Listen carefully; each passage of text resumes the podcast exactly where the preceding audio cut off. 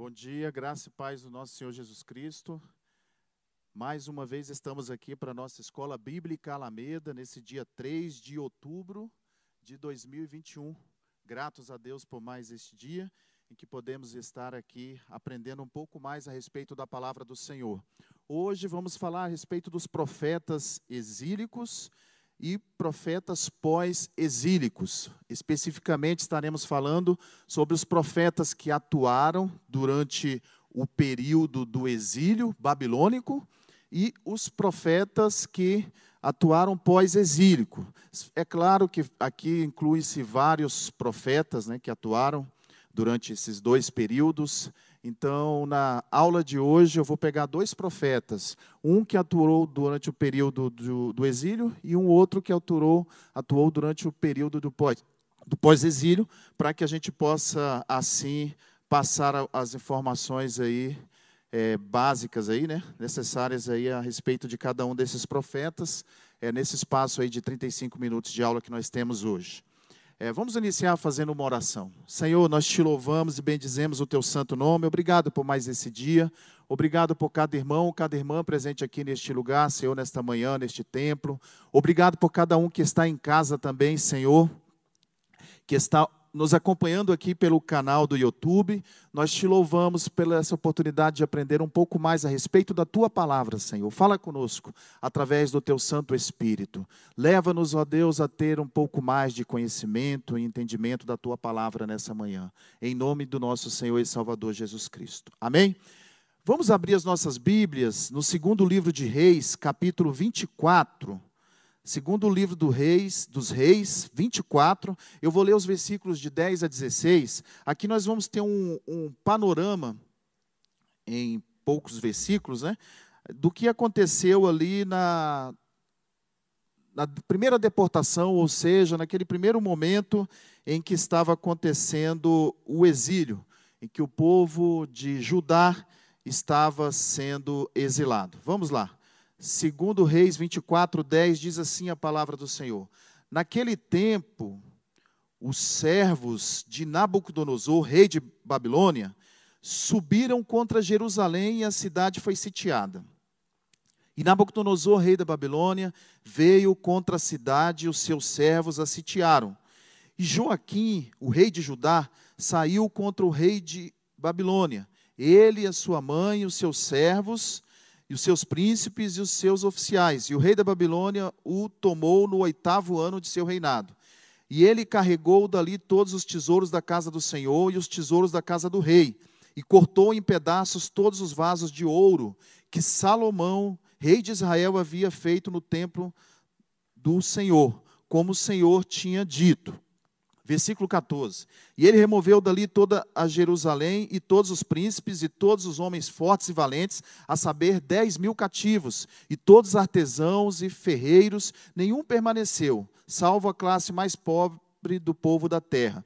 E ele removeu Joaquim para a Babilônia, e a mãe do rei, e as esposas do rei, e os seus oficiais, e os poderosos da terra, e os levou cativos de Jerusalém para a Babilônia. Versículo 16: E todos os homens de poder, a saber, sete mil e mil artesãos e ferreiros, todos que eram fortes e aptos para a guerra, mesmo assim o rei de Babilônia trouxe cativos para a Babilônia.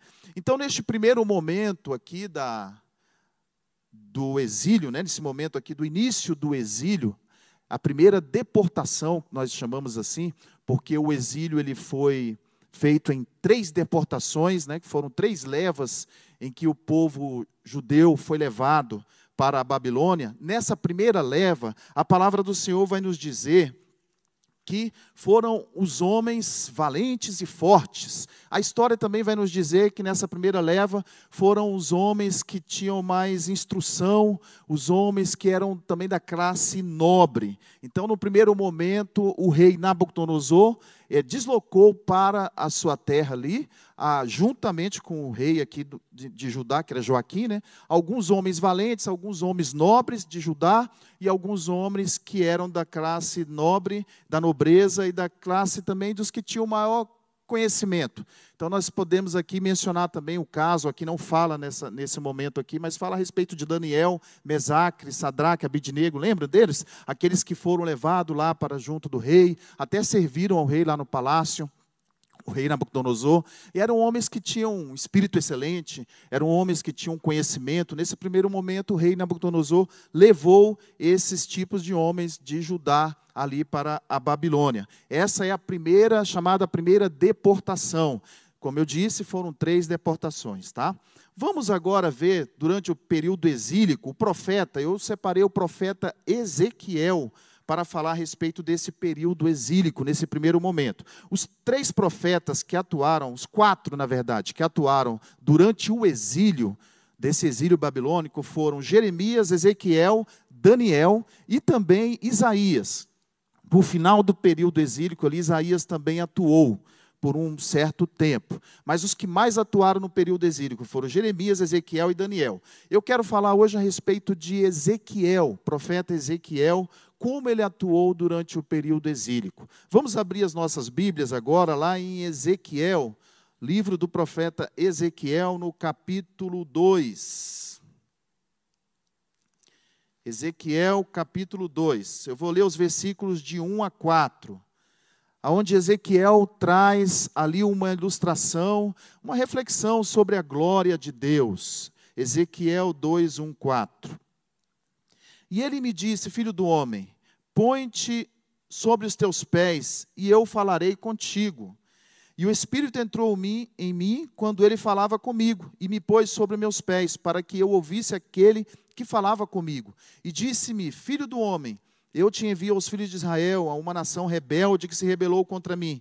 Eles e seus pais têm transgredido contra mim até o dia de hoje, porque eles são filhos imprudentes e duros de coração. Eu te envio a eles e tu lhe dirás assim, diz o Senhor Deus. Aqui o Senhor está falando com Ezequiel. Olha, Ezequiel, você vai atuar durante esse período. Período difícil, é claro, um momento em que o povo estava exilado. E que lá na frente, nós vamos ver em alguns versículos mais à frente, que a glória de Deus havia deixado o templo. Então, o momento era um momento muito delicado em que as pessoas estavam se sentindo desamparadas. É claro que as suas casas haviam sido saqueadas, o templo foi saqueado num primeiro momento, e o, o, o palácio. Então, algumas coisas ali estavam acontecendo, né, que, é claro, trouxe todo um transtorno, uma tristeza para o meio daquele povo. E Deus levanta este homem, esse profeta chamado Ezequiel. Ezequiel ele, ele fez uso de visões, de profecias, parábolas, sinais. Ele atuou trazendo palavras simbólicas no meio do povo para proclamar e para dramatizar a mensagem de Deus a todo aquele povo que estava ali no exílio. Então, Ezequiel, vocês lembram da passagem de Ezequiel que fala a respeito de visões, que ele tinha visões, que ele era transportado, que ele via coisas a respeito não só do presente, do passado, mas também do futuro. Então Deus atuou através de Ezequiel muito assim, como um profeta, ele é chamado de atalaia, né? Aquele que tem que levar a mensagem que o sangue do povo estava sobre a cabeça dele. Ele levou a mensagem para o povo de Judá naquele momento, naquele momento crítico, e Deus cobrava dele. Falava, Ezequiel, tu é aquele que eu vou usar, que eu estou usando neste momento, e você tem que falar o que eu estou mandando você falar. E Ezequiel foi esse profeta, usado dessa forma.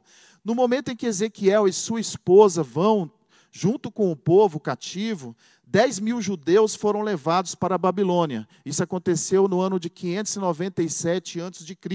E esse grupo viveu às margens de um rio chamado Rio Quebar, que ficava a sudeste da Babilônia. Ezequiel estava junto ali com o povo cativo.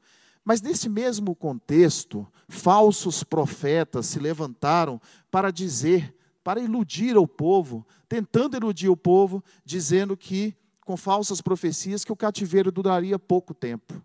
Mas, na verdade, essas profecias falsas vieram a, a ser assim desmascaradas, digamos assim, logo depois, né, quando passou-se o tempo, depois de 11, 15 anos que o povo continuou ali cativo, e o cativeiro durou 70 anos, aí que foram se revelados quem eram os falsos profetas e quem eram os verdadeiros profetas. Né? E Ezequiel, como um profeta verdadeiro, um profeta do Senhor, ele combateu esses falsos profetas, dizendo que se o povo não se arrependesse, se o povo não se humilhasse perante a face do Senhor, aquele momento duraria bastante. E realmente o, o cativeiro durou 70 anos. Ezequiel fez advertências ao povo de que a amada Jerusalém seria destruída totalmente. Como eu disse, houve três momentos nessas deportações do povo para o exílio. No primeiro momento, Jerusalém ela não foi destruída, ela foi apenas saqueada, o palácio foi saqueado, Jerusalém foi tomada. Mas lá no momento adiante, que cerca de 11 anos depois desse primeiro momento aqui, da primeira deportação, aí sim, Jerusalém foi destruída, o palácio e o templo foram destruídos totalmente. E Ezequiel atuou profetizando isso declarando que isso iria acontecer, que o povo deveria se arrepender, voltar sua face para o Senhor, porque o pior ainda viria. Aquele primeiro momento de deportação, alguns haviam sido levados para a Babilônia, mas o pior ainda viria, que seria a destruição de Jerusalém, do templo. E ali ele atuou nesses anos, profetizando, né, falando, direcionando o povo a entender o que estava para acontecer. Ezequiel capítulo 3, vamos ali no próximo capítulo, versículo 22. Vamos ver o que a palavra do Senhor nos fala a respeito disso. Ezequiel 3, 22. E a mão do Senhor estava ali sobre mim, e ele me disse: Levanta-te, vai adiante para dentro da planície, e lá eu falarei contigo. Então levantei-me e fui adiante para dentro da planície, e eis que a glória do Senhor estava ali, como a glória que eu vi junto ao rio Quebar. E cai sobre a minha face, caí sobre a minha face. Então o Espírito de Deus entrou em mim e me pôs sobre os meus pés e falou comigo e me disse: Vai, encerra-te dentro da tua casa, mas tu, ó filho do homem, eis que porão faixas sobre ti e te ligarão com elas, e tu não sairás entre eles. E eu farei com que a tua língua se apegue ao céu da sua boca, para que tu fiques mudo e não sejas para eles um reprovador, porque eles são uma causa rebelde. Mas quando eu falar contigo, abrirei a tua boca, e tu lhes dirás: Assim diz o Senhor Deus: aquele que ouvir, que ouça, e aquele que deixar de ouvir, que deixe, porque eles são uma casa rebelde. Olha as palavras que Deus fala com o profeta Ezequiel. Deus estava dizendo para Ezequiel: Filho do homem, separa-se, fique separado, fique calado por um tempo, porque na hora certa eu vou te usar, você vai falar, quando eu colocar as palavras nos, suas, nos seus lábios, você vai falar para essa casa rebelde, para esse povo rebelde. Então, Ezequiel, no primeiro momento, ele ficou separado. A Bíblia diz que ele ficou na casinha, na casa dele, junto ao rio Quebar, por, alguns, por algum tempo. O Senhor estava ali mostrando, ministrando na vida do profeta, para depois lançar o profeta junto ao povo para trazer aquelas palavras, as palavras, as profecias né, que, que o profeta Ezequiel deveria declarar, proclamar ao povo. Então houve um tempo de separação, houve um tempo em que Ezequiel ficou separado por Deus. Ele é chamado por um termo bastante interessante, que ele é chamado como filho do homem. Alguém lembra de filho do homem lá no Novo Testamento? Jesus também foi chamado como filho do homem, né? E Ezequiel é chamado como filho do homem. Ele, esse termo para Ezequiel é empregado mais de 100 vezes aqui no livro do profeta Ezequiel, em referência à diferença entre Deus, Criador, e o homem, como a sua criação. Quando esse termo aparece, né, esse direcionado como filho do homem, Deus está dizendo assim: Eu sou o Deus Criador, você é homem, você é criatura, e você deve fazer aquilo que eu estou falando que você faça traz assim a marca do profeta como um membro representativo da raça humana. Então, toda vez que Deus fala filho do homem, Deus está declarando a humanidade do homem. O próprio Jesus se declarou como filho do homem, para declarar, para se conscientizar de que ele era, e também para trazer a consciência daqueles que o ouviam, que ele era homem também, filho do homem como homem, ele era um representante de Deus aqui na terra.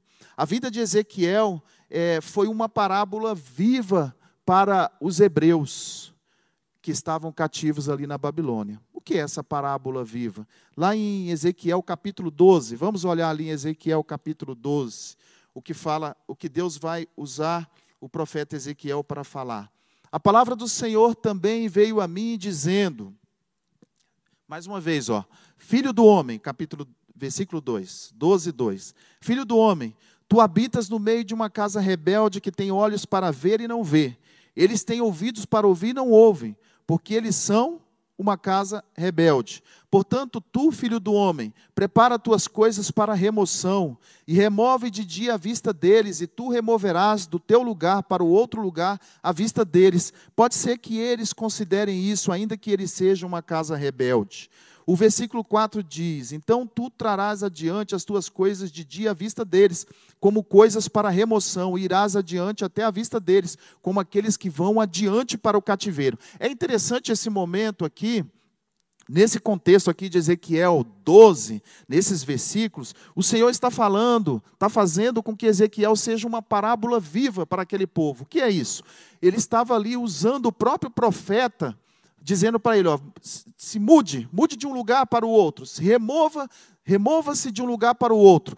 Quando eles olharem para você, ver o que eu estou fazendo na vida de vocês, eles vão entender o que eu vou fazer com eles também. Porque aqui ele estava sendo usado através da vida dele, Deus estava mostrando o que iria fazer na vida dos judeus. Ali ele estava profetizando a próxima remoção, que seria a última, que haveria em que mais cativos seriam levados para a Babilônia, e aí sim, Jerusalém seria destruída, o templo seria destruído. Jerusalém seria totalmente tomada né, e o templo destruído. Então Deus usa o próprio profeta, a vida dele, para mostrar para a nação de Judá o que ele, Deus, queria fazer com aquela nação. Mostrando assim: olha, o que eu faço na sua vida, Ezequiel, eu também vou fazer na vida deles. Então você vai ser um instrumento vivo para que eles vejam o que eu faço e o que eu quero fazer no meio de, deles, no meio de vocês. Né? O tema central do livro de Ezequiel é, fala a respeito da glória do Senhor, a glória do nosso Deus. A glória de Deus se afasta do templo, e em Ezequiel capítulo 10, no versículo 18, fala a respeito disso. 10, 18 fala sobre a glória de Deus se afastando do templo. E retorna para o templo lá em Ezequiel capítulo 43. É interessante nós entendermos que a partir do capítulo 33 até o final ali, mais ou menos de 33 ao 43, Deus vai trazer ah, de volta né, a glória dele para o meio do seu povo. Fala a respeito da da provisão de Deus né, na restauração de Israel. Então, o livro de Ezequiel também é um livro profético, em que fala sobre a restauração vindoura. A restauração, mas só vai ser falada lá no final do livro. Tudo vem numa sequência, né? E que nos últimos capítulos é falado sobre essa restauração de Israel. Então, a glória, o tema principal é sobre a glória do Senhor. Apesar da bondade de Deus, o povo permanece e insiste na desobediência. Todo o tempo o povo está desobedecendo e duro de coração, povo de dura cerviz. E o tema vai falar a respeito dessa glória de Deus, que é derramada mesmo assim pela bondade e pela misericórdia de Deus. E aí vamos também aprender no livro de Ezequiel a respeito da santidade e da soberania de Deus. Deus é soberano, porque Ele faz cumprir nas vidas dos seus escolhidos aquilo que Ele deseja. Ele faz cumprir, ninguém pode impedir o agir de Deus. Mas Deus também é um Deus santo, santo, santo, e que requer de nós também uma santidade, requer de nós também uma posição de arrependimento, uma santidade diante da presença dEle, uma santidade diante do, das pessoas com quem nós convivemos Deus requer de nós que nós sejamos separados do pecado, que nos arrependamos dos nossos pecados. E há um contraste muito grande né, no livro de Ezequiel entre o brilho da glória de Deus e o desprezível contexto do pecado de Judá. Há um contraste muito grande, porque ao mesmo Deus, ao mesmo tempo, existe um Deus que atua tremendamente, que é tremendo e é poderoso, mas ao mesmo tempo amando a criatura que é pecadora, a criatura que não se arrepende dos seus pecados muitas vezes, aquele que tem, não tem fé. Neste momento aqui acontece isso. E eu creio que também acontece muito nos dias de hoje. Né? Nós somos falhos, somos pecadores, muitas vezes não nos arrependemos, ou muitas vezes nos arrependemos agora e daqui a pouco já estamos cometendo o mesmo pecado, mas existe um Deus que Ele é soberano e Ele é santo, santo, santo, que nos ama, que nos perdoa, que está disposto a nos perdoar, que derrama da sua misericórdia a cada dia sobre as nossas vidas, esperando que nós nos acheguemos a Ele em arrependimento, em adoração, que nós possamos buscar a glória dEle a cada dia. É esse o Deus zeloso, misericordioso e longânimo, essa manifestação do caráter de Deus aqui no livro de Ezequiel, também é manifestado nos nossos dias hoje, porque Ele é o mesmo Deus que atuou ontem, atua hoje e atuará para sempre dessa forma, com amor misericórdia e compaixão dos seus escolhidos. Amém?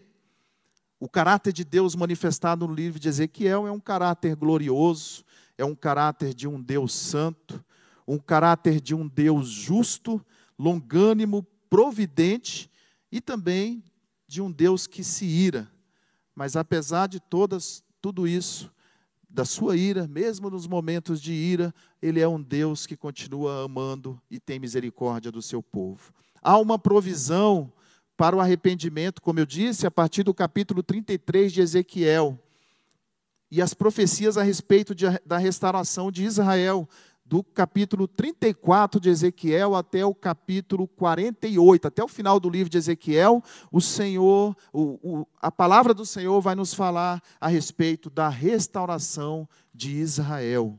A promessa de um pastor fiel, a punição das nações que oprimem Israel e Judá, e os propósitos de Deus nessa restauração de Israel.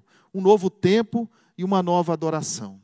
Amém? Então nós falamos sobre o profeta Ezequiel, que foi o profeta que atuou durante o período exílico. Agora eu quero falar sobre o profeta Zacarias, que atuou durante o período pós-exílico.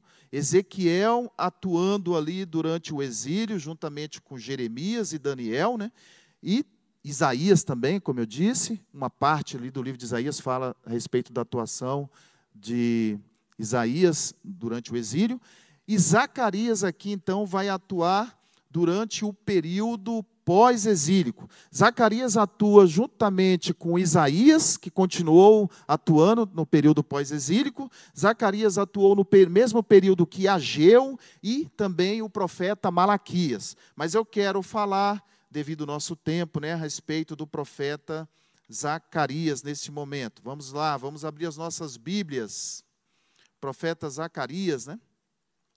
No capítulo 1. Zacarias, capítulo 1, a partir do versículo 14. Zacarias 1, 14. Vamos ver o que a palavra do Senhor nos fala. Zacarias 1, 14 Diz assim a palavra do Senhor: Então o anjo que falava comigo disse-me: Clama, dizendo: Assim diz o Senhor dos exércitos: Eu zelo por Jerusalém e por Sião com muito grande zelo. E eu estou muito descontente com os pagãos que estão em descanso, porque eu estava um pouco descontente, mas eles ajudaram a espalhar a aflição. Portanto, assim diz o Senhor: Eu voltei a Jerusalém com misericórdia. Minha casa será edificada nela, diz o Senhor dos Exércitos, e um cordel será estendido sobre Jerusalém.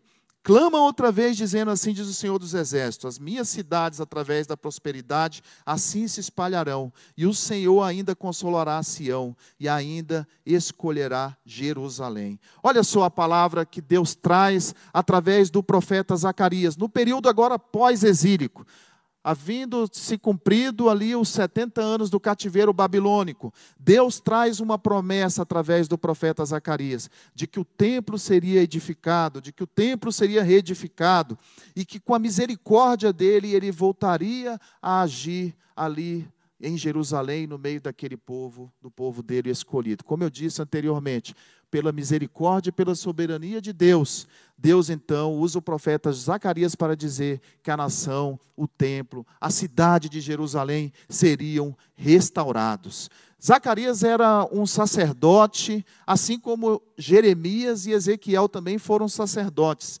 Ele foi um profeta de Judá, Zacarias, incentivou o povo a terminar a reconstrução do templo, e ele se uniu ao profeta Ageu para despertar o povo de sua indiferença, desafiando a retornar à obra do templo. Então, Zacarias atua no período pós-exílico para trazer um incentivo ao povo, para incentivar ao povo a buscar, voltar a buscar a presença de Deus, para incentivar o povo não só naquela reconstrução, mas também para que o povo se voltasse novamente para Deus. Zacarias também é o livro mais messiânico e apocalíptico em seu debate sobre o final dos tempos. Então, Zacarias também é um livro chamado de livro messiânico, né, que fala a respeito das profecias, as profecias a respeito do próprio Messias, do próprio Cristo.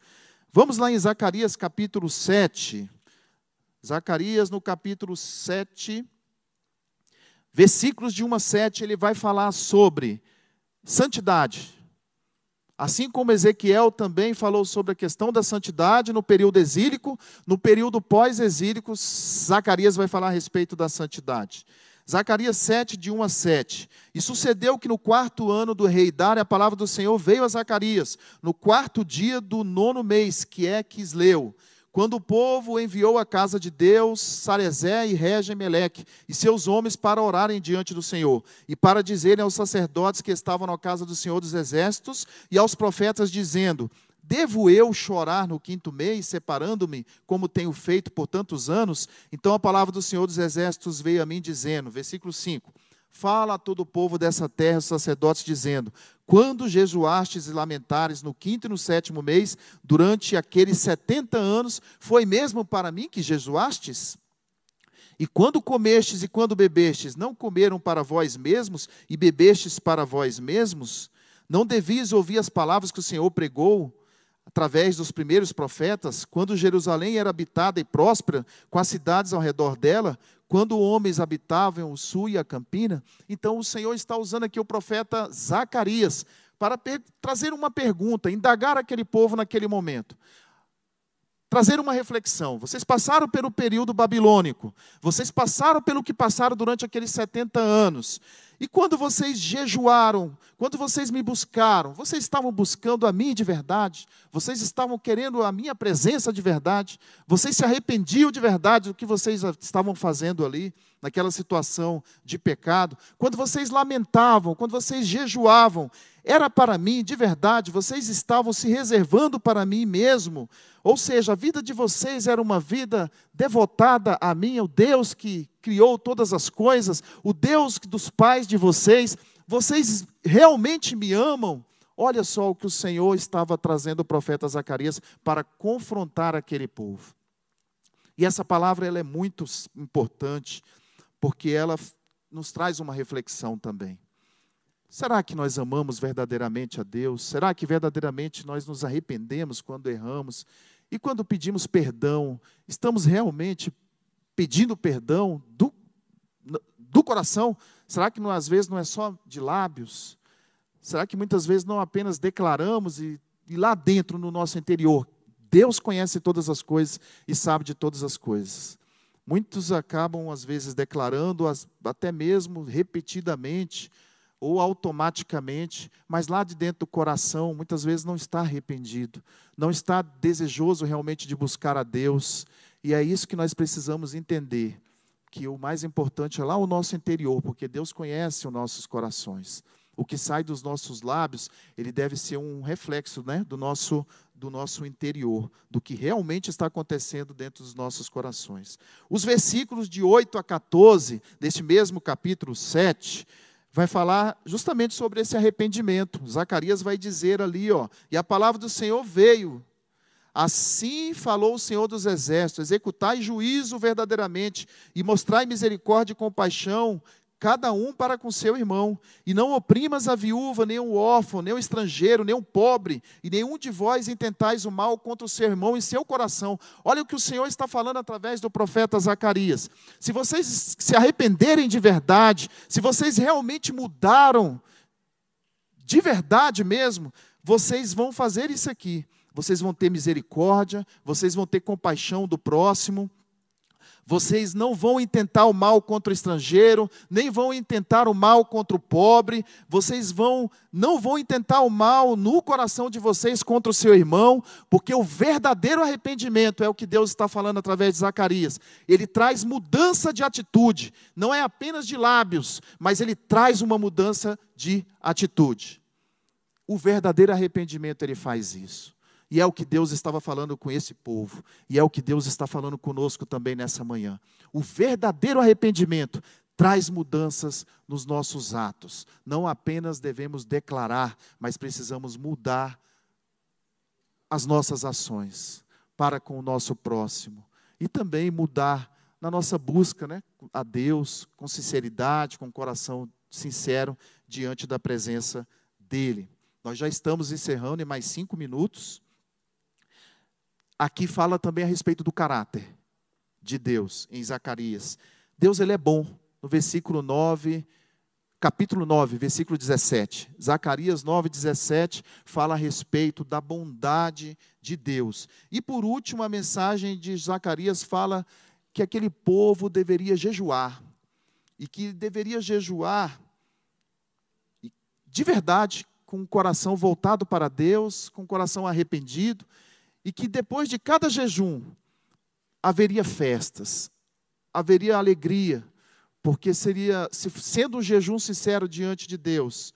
Lá em Zacarias capítulo 8, ele vai declarar a partir do versículo 18 que haveria festa no meio do povo de Deus, porque a glória de Deus estava havia retornado para aquele meio, para o meio daquele povo.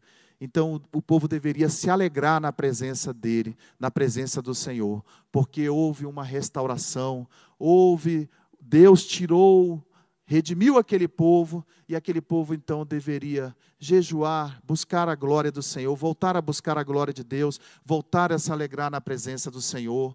E assim Deus fala através de Zacarias que até as nações ao redor de Judá, as nações veriam a glória de Deus sobre aquele povo novamente. E os estrangeiros desejariam ali também aquele Deus. Zacarias declara nesses versículos aqui de capítulo 8, de 18 a 23. Anota, deixa anotado, depois você leia esse capítulo 8 todo de Zacarias. Em suma, ele está dizendo: o povo vai ver o que eu fiz no meio de vocês, restaurei vocês, Todo o povo vai ver, e o testemunho de vocês vai alcançar as outras nações. O testemunho de vocês, do que eu fizer na vida de vocês, vai alcançar outras pessoas. E assim também acontece conosco.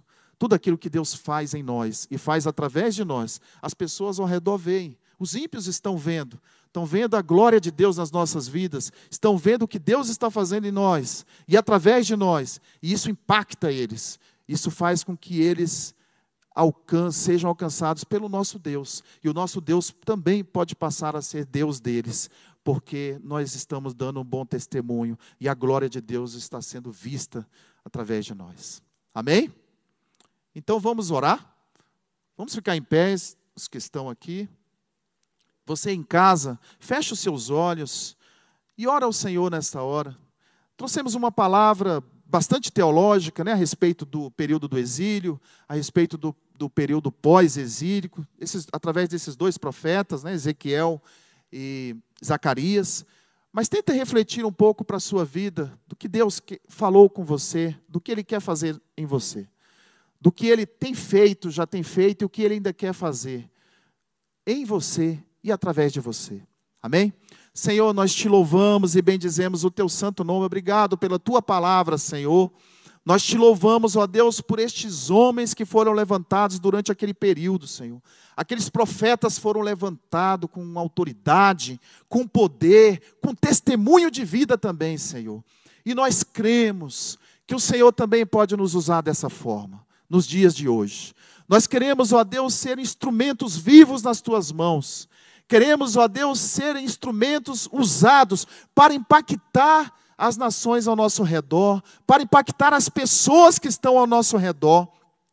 Nós queremos, ó Deus, assim como Ezequias e como Zacarias, ser usados pelo Senhor para proclamar a tua palavra, para ajudar o nosso próximo, para testemunhar a respeito da glória do Senhor. E nós queremos, ó Deus, ser um canal de bênção por onde nós passarmos. Eu coloco a vida dos meus irmãos que estão aqui nesta manhã e de todos aqueles que estão nas suas casas, Senhor. Abençoe a cada um e alcance a cada lar neste momento derramando da sua glória sobre as nossas vidas, sobre a vida daqueles que estão me ouvindo nessa manhã, Senhor. Que o Senhor venha, em nome de Jesus, alcançar, batizar com o Espírito Santo, derramar dos dons espirituais. Abençoa, meu Deus, este homem, esta mulher, esta família que também está em casa nesta manhã.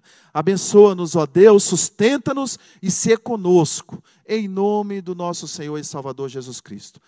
Podem se assentar. Deus abençoe vocês também que estão em casa. Boa semana a todos. Continue conosco neste canal. A partir das 10 horas estaremos aqui com o nosso culto de celebração.